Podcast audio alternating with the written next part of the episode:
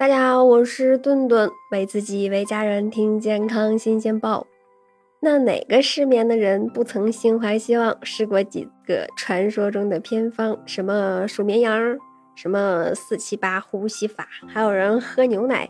那这些口口相传的失眠偏方到底有没有用呢？那我们一一来盘点。首先说这个数羊吧，有人说我这越数越精神。睡不着的时候就数绵羊，这句话很多人听过。那相传呀，这种方法是源自牧羊人，他们怕羊群被这个狼叼走，担心的睡不着，所以呀，用数绵羊的方式告诉自己羊群很安全，放心入眠。不过呢，在国外很多专家或者是学者看来呀，数绵羊需要高度集中注意力，反而会让大脑更兴奋，那精神呢？也就更紧张，更不容易入睡了。那特别是对于一些精神因素引起的失眠，你比如说抑郁呀、焦虑呀，数绵羊反而是火上浇油了。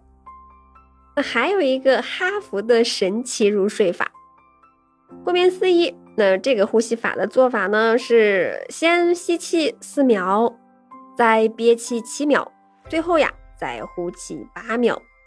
据说呀，这是哈佛大学医学家创立的六十秒就能让人入睡。可是有很多网友说自己试了，仍然不能入睡。有的人说呀，一番操作下来，整个人更精神了。实际上，美国睡眠临床的诊疗中呢，并没有这种呼吸法。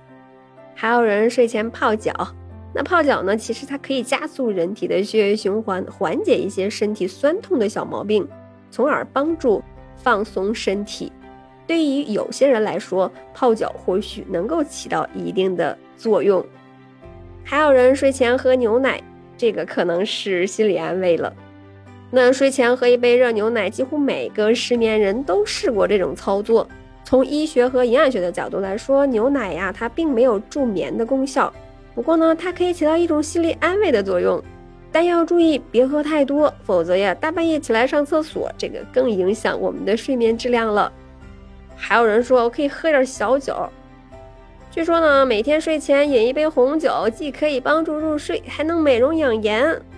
那饮至微醺呀，甚至还晕晕乎乎的，不就更容易睡着了吗？那你要知道，饮酒后的睡眠完全不同于正常的睡眠质量。那深度睡眠会大大减少，一觉醒来头痛困乏是难免的。而且呢，酒精呀会损伤人体的神经系统。引起我们这个肝脏呀、胃肠的一些疾病，导致焦虑、抑郁的心理问题。所以呀，劝您呐，还是别用这种方法助眠了。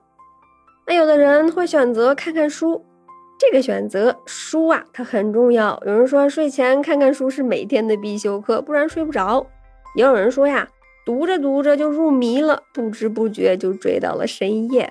其实呀，选择什么书很重要。最好呀，读一些枯燥乏味的书，容易让人失去兴趣，产生睡意。那如果睡前看一些情节紧张的小说，那会让大脑处于一个比较亢奋的状态，这样会使人继续看下去。即使睡着了，也容易做梦，那睡眠质量呀也就不太好了。还有人呀，睡觉之前听听音乐，那对于有的人来说，睡前听听舒缓的轻音乐，能够。放松身心有助于安眠，而对于有的人来说呢，这样的音乐可能是噪音，让他们更难入睡。比如顿顿就是越听越兴奋。